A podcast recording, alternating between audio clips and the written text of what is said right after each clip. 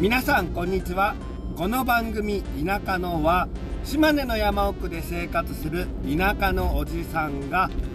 田舎をテーマになんか適当なことを喋っていく番組です。ゆるゆるっとね。そしてえー、なぜか今回も車車をね運転しながら収録しております。まあ帰宅途中なわけですけれども今回はねなんと本当にテーマがなくってあのでもね喋りたいことはあるんですよ。いくつか喋りたいことがあってそのうちの一つが今ハマってるポッドキャストがありますっていう話。そもそもさ僕も家に帰って家で落ち着いて収録したいなっていう気持ちはあるんですよ。なんだけど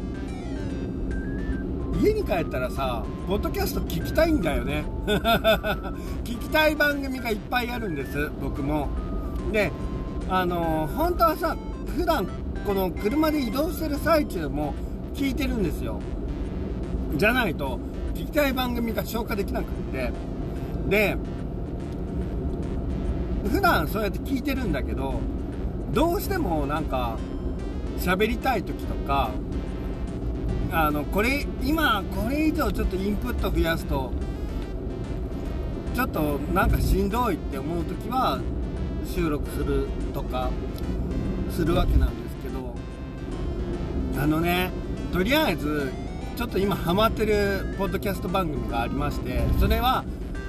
それをねちょっとおすすめしたい。あのねその番組の名前はゲーム脳っていうんですけれども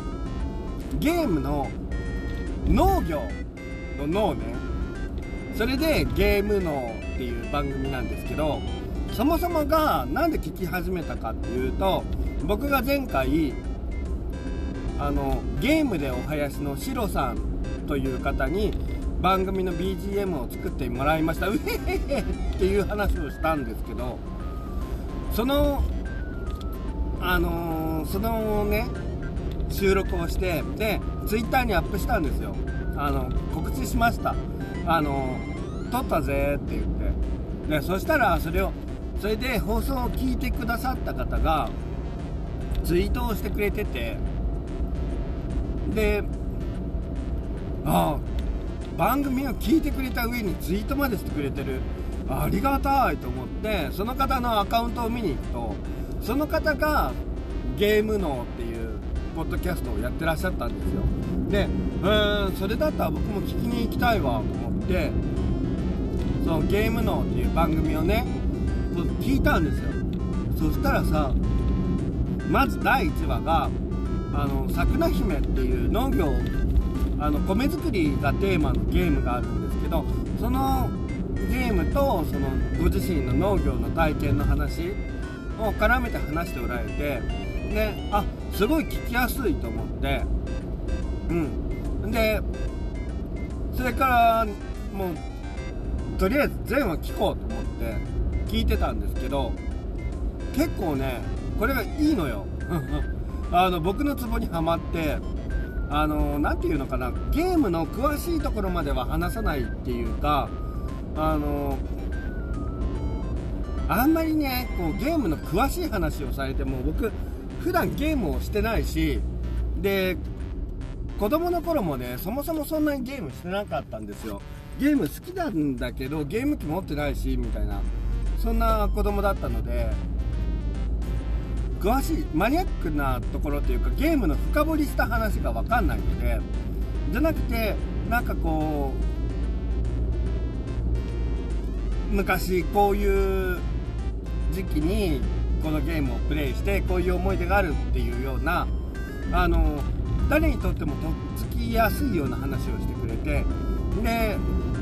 ゲーム脳っていう名前ではあるんだけど、まあ、ゲームのお話だったり農業のお話だったりあのその2つが絡み合ってる時もあるし全く別々でお話しされてる時もあるしで緩い感じがねとってもいいなと思って。でそれかそれでとりあえず全話聞いたんですね。とりあえず今最新話が楽しみっていう感じではあるんですけどゲームのさあのいやゲーム系のポッドキャスト番組僕もいくつか聞いてるんですけどその中でも個人的にあの今特におあの気にお気に入りの番組っていう感じです。だから専門性はそんなにないからその多分ねあえてこういろんな人が聞きやすいようにしてくれてると思うんですよ。だから僕みたいになんかライトユーザーでもないもっとなんか浅瀬のもうなんかあんまりゲームしてこなかった人間でも聞きやすいんじゃないかなと思う。特にね僕聞きたいのってその他のねゲーム系のポッドキャストでも特にあの好きなのがあの音楽とかを通じて専門的なお話でこう聞く人に対して専門知識を与えてくれるっていうかそういうあのえー、っとね専門的なこう深掘りしてる話のものも好きだしそれプラスあの誰が聞いてもある程度楽しめるっていうようなあの間口の広い番組っていうのも両方好きなんですよ。でゲーム脳さんはそのゲームと農業を絡めたお話っていうのが特徴ではあるんだけどもうなんか特に絡まってなくてもいいやみたいなスタンスがあるのでその今回はゲームのお話ですとか今回はあのこの間あった農業の話ですみたいなあの自分の仕事に関する話みたいなので結構ねその辺の縛りが緩いので聞いてて楽っていうのがあるんですよね。というわけで今めっちゃあのー、めっちゃ聞いてるっていうかとりあえずようやく全話聞き終わったぜみたいなところなんですね。いやーほんとさポッドキャスト番組いろんな番組ありますけど楽しいよね聞くのが。これがこうラジオにはない面白みかなと思っていて。ラジオと何が違うのかっていうとラジオってもう FM にしろ AM にしろ喋りのプロの人が基本的には出るわけですよ。いや僕もさ FM の番組やってたけど僕は喋りのプロじゃなくてただ単に半分ボランティア的な形で出てただけだからもう全然喋れないしもう何て言うのかな。僕はまあ例外の方に入るっていうことなんだけど基本的にはその喋りのプロの人が聞きやすいように調整して喋ってくれてるのがラジオだと思うのね。でそれはそれですごいいいわけよ。あのクオリティが高くってでやっぱプロの技っていうのがあるんですよね聞いてると。その話題の出し方とかお便りの読み方とかいろいろあるわけですけどポッドキャストの良さってさあの友達が横で喋ってるのを聞いてる感覚でいられるっていうその敷居の低さみたいなのがあると思うんですよね。もちろんさめっちゃ編集凝っててそのめっちゃ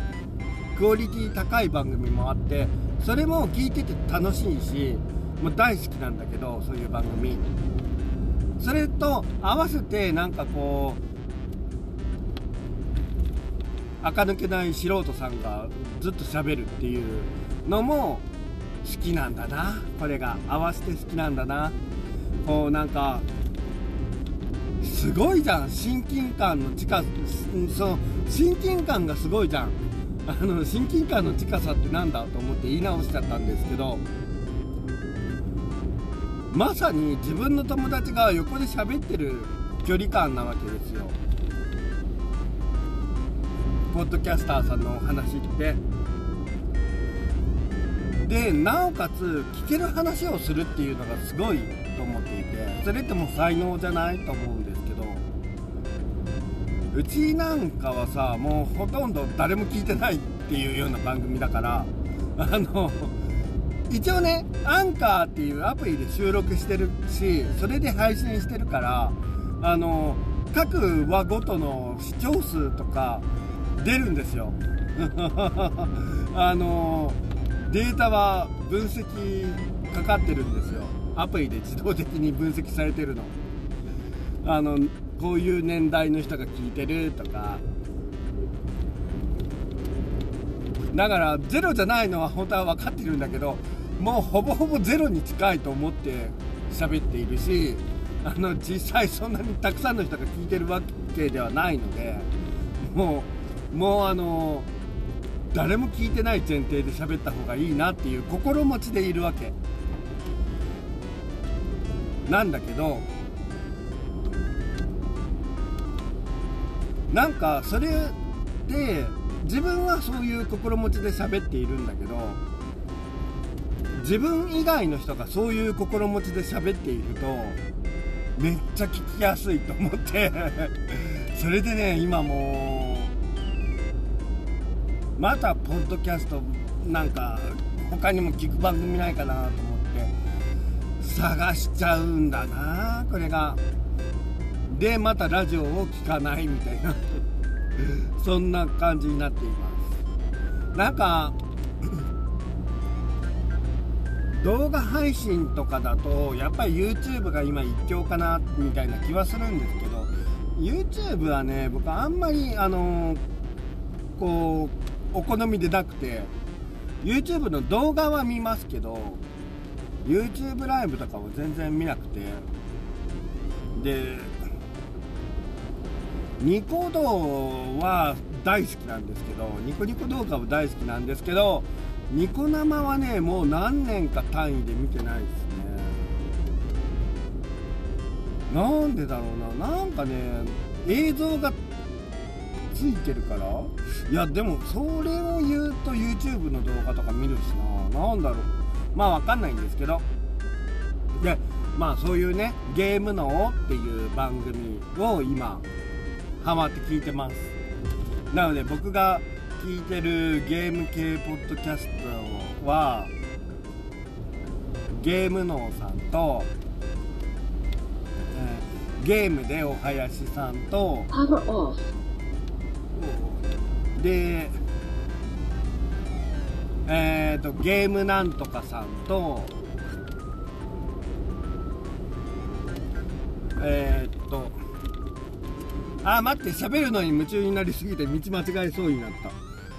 曲がり角通り過ぎてしまった。あーちょっと待って待って待って。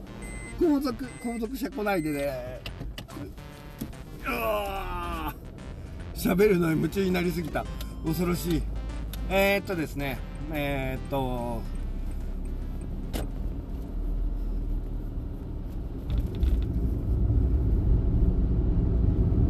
ああ名前が出てこないえー、っとですね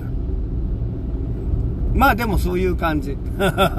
今、今名前が出てこなかったゲーム系ポッドキャスト、申し訳ない。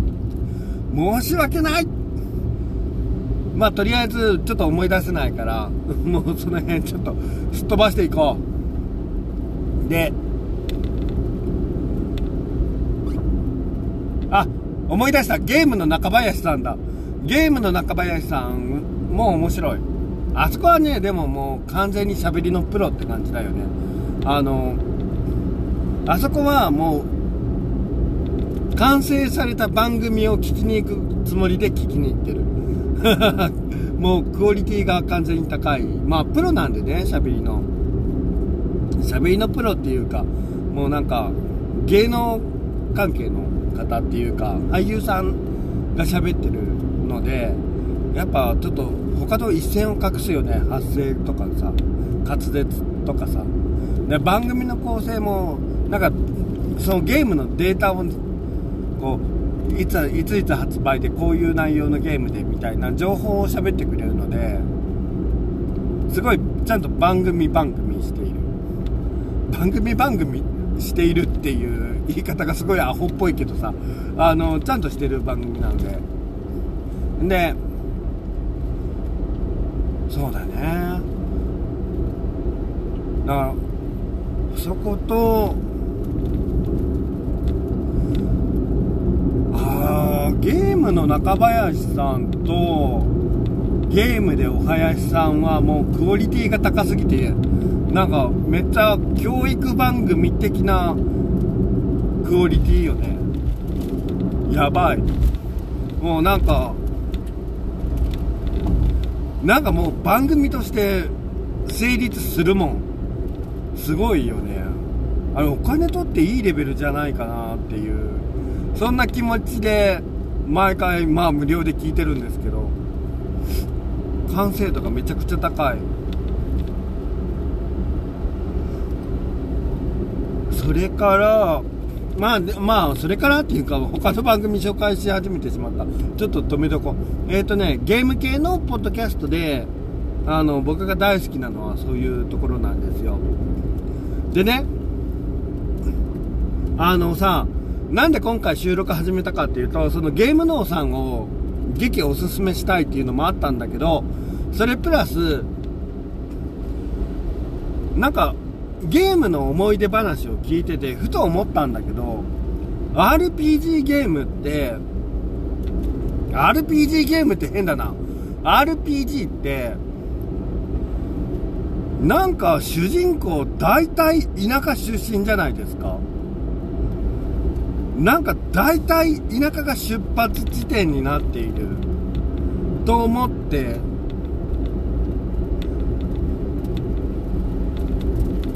これはも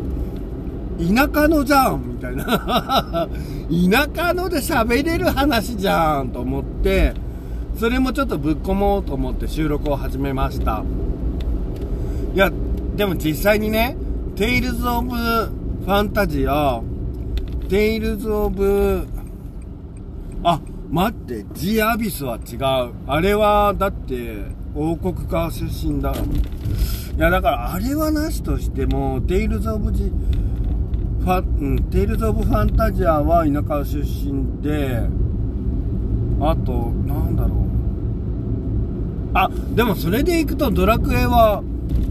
王城、なんかお城から出発してるか、田舎出身じゃないのか、田舎出発じゃないのか。まあドラクエもろくにやってないんですけど、でもなんか、なんか多くないと思うんですよ。僕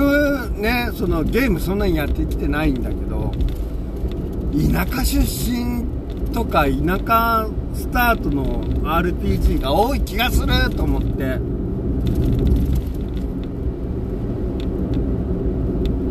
思っています。どうなんだろう、実際には。その辺はちょっと有識者の方に、ゲーム大好きだぞよいう方にちょっとお話を聞いてみたいんですけどね。あれは何なんだろう？田舎を出発地点にして都会を目指すという形にすることで経験なんか冒険の目的を作りやすいのかな？でも都会出あそうか。都会出発にすると武器防具屋さんでいきなりいいものが揃うからか。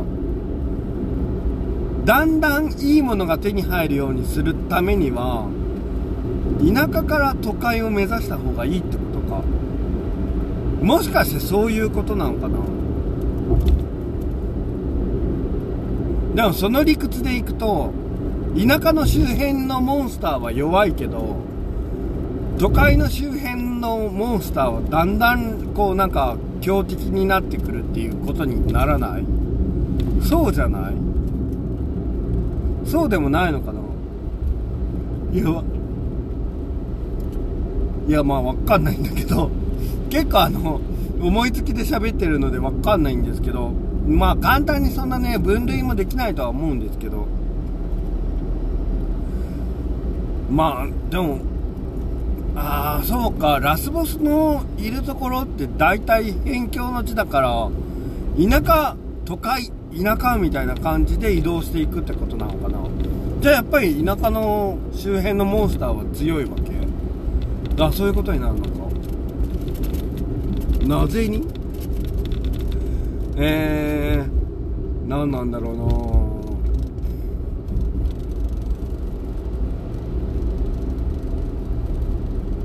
まあなんかよくわからんけど僕はそんな風に思いました。なんか田舎出発の地方出発の主人公多い気がする問題。これちょっとなんか、定義して、あ、違うわ。提案していこう。多くないですか？もしかして、みたいな感じで。いや、本当になんかゲームしてないな、最近。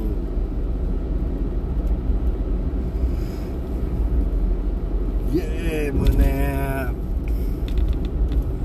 うん、なんかね、大体 RPG って、ドラクエ派か、ファイナルファンタジー派か、分かれる印象があると思うんですけど、僕はテイルズ派なんですよ。だってドラクエもファイナルファンタジーもほぼやったことがなくて唯一ファイナルファンタジーは6をやりかけてたんですけど寮でやってたんですね。で中古で買ってきてその寮でファイナルファンタジー6をやろうっていう時に始めた時に、先輩が、仲の良かった先輩が僕の部屋に遊びに来て、あ、代わりに進めてあげるよって言って、やり始めちゃって、僕結局やれてないんですよね。自分でやってないの。あれは何だったんだろう先輩がただ単にやりたかったのか、半分は親切心で、あの、ゲーム苦手な子の代わりに進めてあげるかって思ったのか、どうだろうな。本当になんか半分ぐらいでもそんな親切心あったのかな？全部が全部なんかこう、ね、自分がゲームやりたいから人のゲーム、ゲーム、なんかやり始めたっていう風には取ってないんだけど、その先輩のさ、こと、まあ仲良かったし、知ってるからさ、やるんだったらなんか別のセーブデータで、一からやりそうだなとは思うんだけど、なんか僕のセーブデータでなんか、やってあげるわって言言ってなんかやり始めたから、なんか彼なりに何かしらの考えはあったんだろうけどね。とりあえずやるなという、やるなあ、まあ今だったらやるなよってツッコミを入れるところなんですけど、当時は、ああ、そうなんだと思っちゃって、あの、別段抵抗なく、あ、どうぞどうぞって思っちゃったんだよね。なんか、その分、後ろでさ、見てればいいやと思って、あの、ゲーム、ゲームってさ、人がやってんの後ろで見てても面白くないですか？僕、割と好きなのね、そういうの。自分でするのが好きよ、ゲーム。でも、人がやってんのを見るのも結構好きで。でゲーム、あでもなまあゲームの種類にもよるでしょうけどね。格闘ゲームはさ、完全に自分がやると下手なんで、基本誰にも勝てない人なんですよ。格闘ゲームは。もうファイン、あの、ストリートファイター2スーパーファミコン版の頃から人に勝てない人なんで、まだあの波動拳をろくに出せないタイプ。でもなんかガチャガチャ、なんかレバーとか押したいみたいな。ガチャコンややりてえんだよ。ガチャレバしたいんだよ。みたいな感じの人なので、やるのは好きなんだけど誰にも勝てない。あのー、だからディシリアだったっけ？なんか PSP で、ファイナルファンタジーのキャラで戦うゲームがあったと思うんですけど、あれもね、僕、操作方法がさ、覚えらんなくて しかもね、ファイナルファンタジーのキャラクターに何一つ思い入れがないから、続かなかったよね もうなんかできなかった。なんかこう、せめてキャラクターに思い入れがあれば、ゲーム楽しいってなるんだけど、ディシリアはね、もうなんか、わーい、勝てない終わりってなっちゃったな。あれはな。やっぱあの複雑なものは苦手です。って感じ。あのだからファミコンのバルーンファイトとかあとあの筋肉マンのやつ分かりますか？あのファミコンでね筋肉マンの格闘ゲームみたいなのがあるんですよ。あれはね最高に面白いから。今でもやりたいから。あのブロッケンジュニアめっちゃ強いからさ。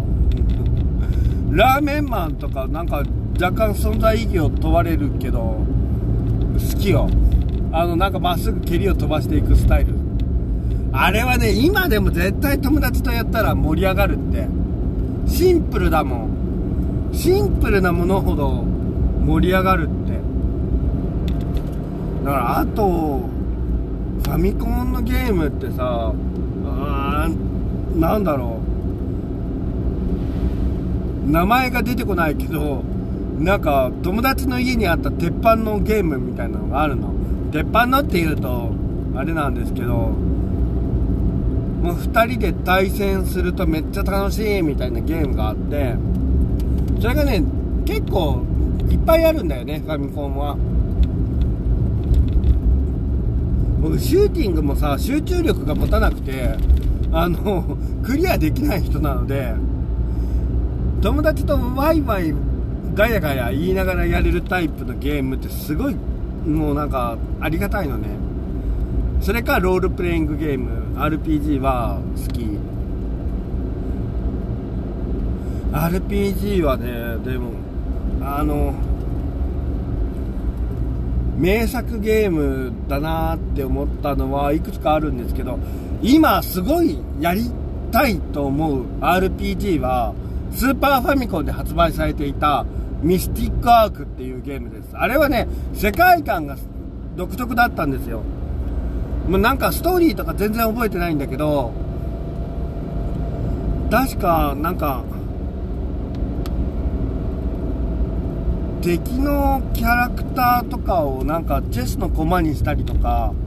なんかそういうギミックがあったような気がするんですよね。なんせね、世界観が独特でいろんな世界を旅するというか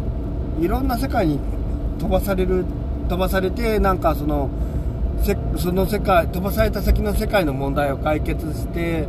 みたいな感じで確か進んでいく話だったと思うんですけどなんだろうねあの独特の世界観がすごい良かったんですよ。でなんか途中でと詰まっちゃってクリアはしてないんですけどやりたいねまた。あのゲームはなんかすごい良かった。何ていうか美しかったなあのゲームは。いや美しいといえばタクティクスオーガですね。あれはもうビジュアルが群を抜いてました。いやご存知の方も結構いると思うんですけど。で今度なんかあれでしょ？なんか最新のゲーム機。なんか最新だってあのスイッチとかなんかあの辺でよくわかんないけどまだ出るんでしょ？リニューアルのやつが。やりたい！時間ないけど。ゲームをやる時間がほぼほぼないけどやりたい。タクティクスオーガならやりたいと思う。あれはだってストーリーが重厚でなおかつシステムが面白くって。だからゲームボーイアドバンスでリメイクされた時もやったもんね。タクティクスオーガ本当に面白いもんあれは。そしてビジュアルが本当に美しい。あれもまたやりたいゲームですね。あと人とやるんだったら F0 がやりたい。あのねマリオカートじゃないんですよ。マリオカートも面白いけど僕は人と F0 で対決がしたいなぜなら F0 はねあのーアイテムを使うっていう機能がないから、よりシンプルなんですよ。あれはいいよ。あれは楽しいよ。あと、世界観っていうかさ、あの、機械、あ、なんだろう、F0 のあの乗り物のデザインとかもめっちゃくよくないですか？いいと思うんだよね。だから F0 がやりたい。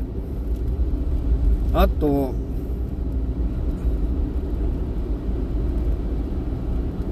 そうだな。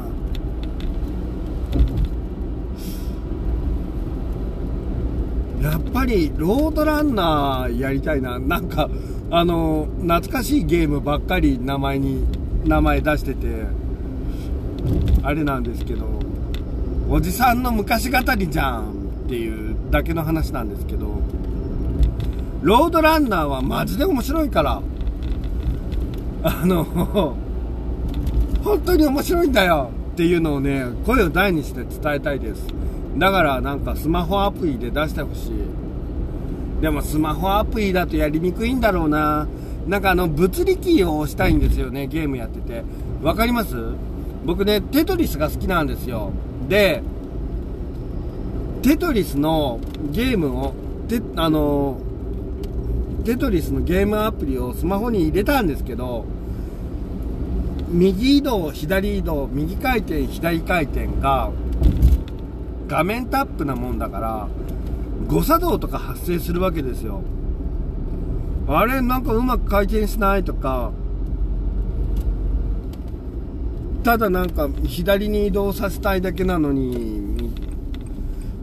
うまくいかないとか。物理キーが押せたならこんななんかもやもやふわふわした操作感に悩まされることもないのにって思うんですけど。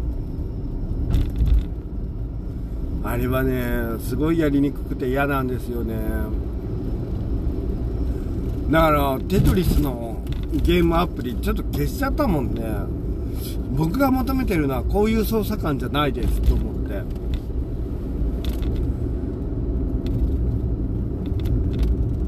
なんかなんか楽しいゲームがしたいな。パックマンとかやろうかな。パックマンはねそんなに印象がないです。なんか面白いよって言おうと思ったけど、あそこまでハマってやってないわと思って。でも友達ん家で一緒にやった。あれも2人でできるゲームだから。えい、そうだよね。あれパックマンだよね。なんか、不思なんかどうだっけと思っちゃったけど。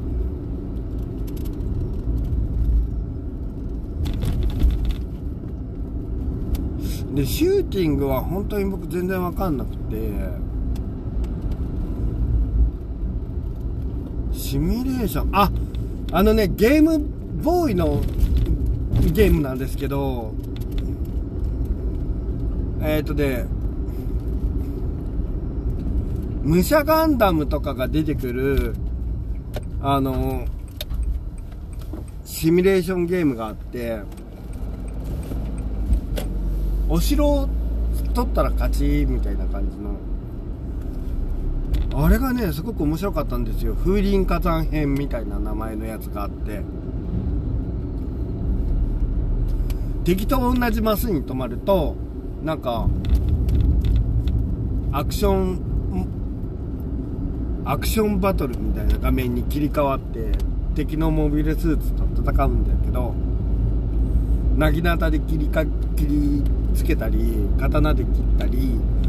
あの火縄銃で撃ったりとかでゲージがたまるとなんか必殺技が撃てるぜみたいな感じの。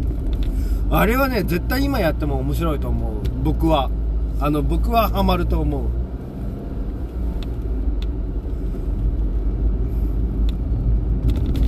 大体ファミコンのガチャポン戦記自体が面白かったしね。今ああいうゲームないのかな？わかんないんだけど。なんかあの課金もう今のゲーム大体課金を求められることが多いじゃないですか。あれがねなんかちょっとこうしっくりこなくてそれで楽しいゲームもあるんだけどそもそもゲームシステムを完成させてそれを出してくれそれを売ってくれって思うんですよね。なんか追加要素を後で出すのも商売としては正しいのかもしれないけど未完成のもので金を取るっていう風な場合もあるじゃないですか。あれがちょっと嫌。なんかこうしっくりこないんだよなあの商売。まあ僕がなんか時代に適応できてないのかもしれないですけど、まあ多分そういうことなんでしょうけどね。まあ、えー、長々と話してまいりましたが、今回、えー、田舎のは、何が言いたかったのか本当に分かりませんが、とりあえずこの辺りで締めていきたいと思います。それでは皆さんお疲れが出ませんように。それでは失礼いたします。到着。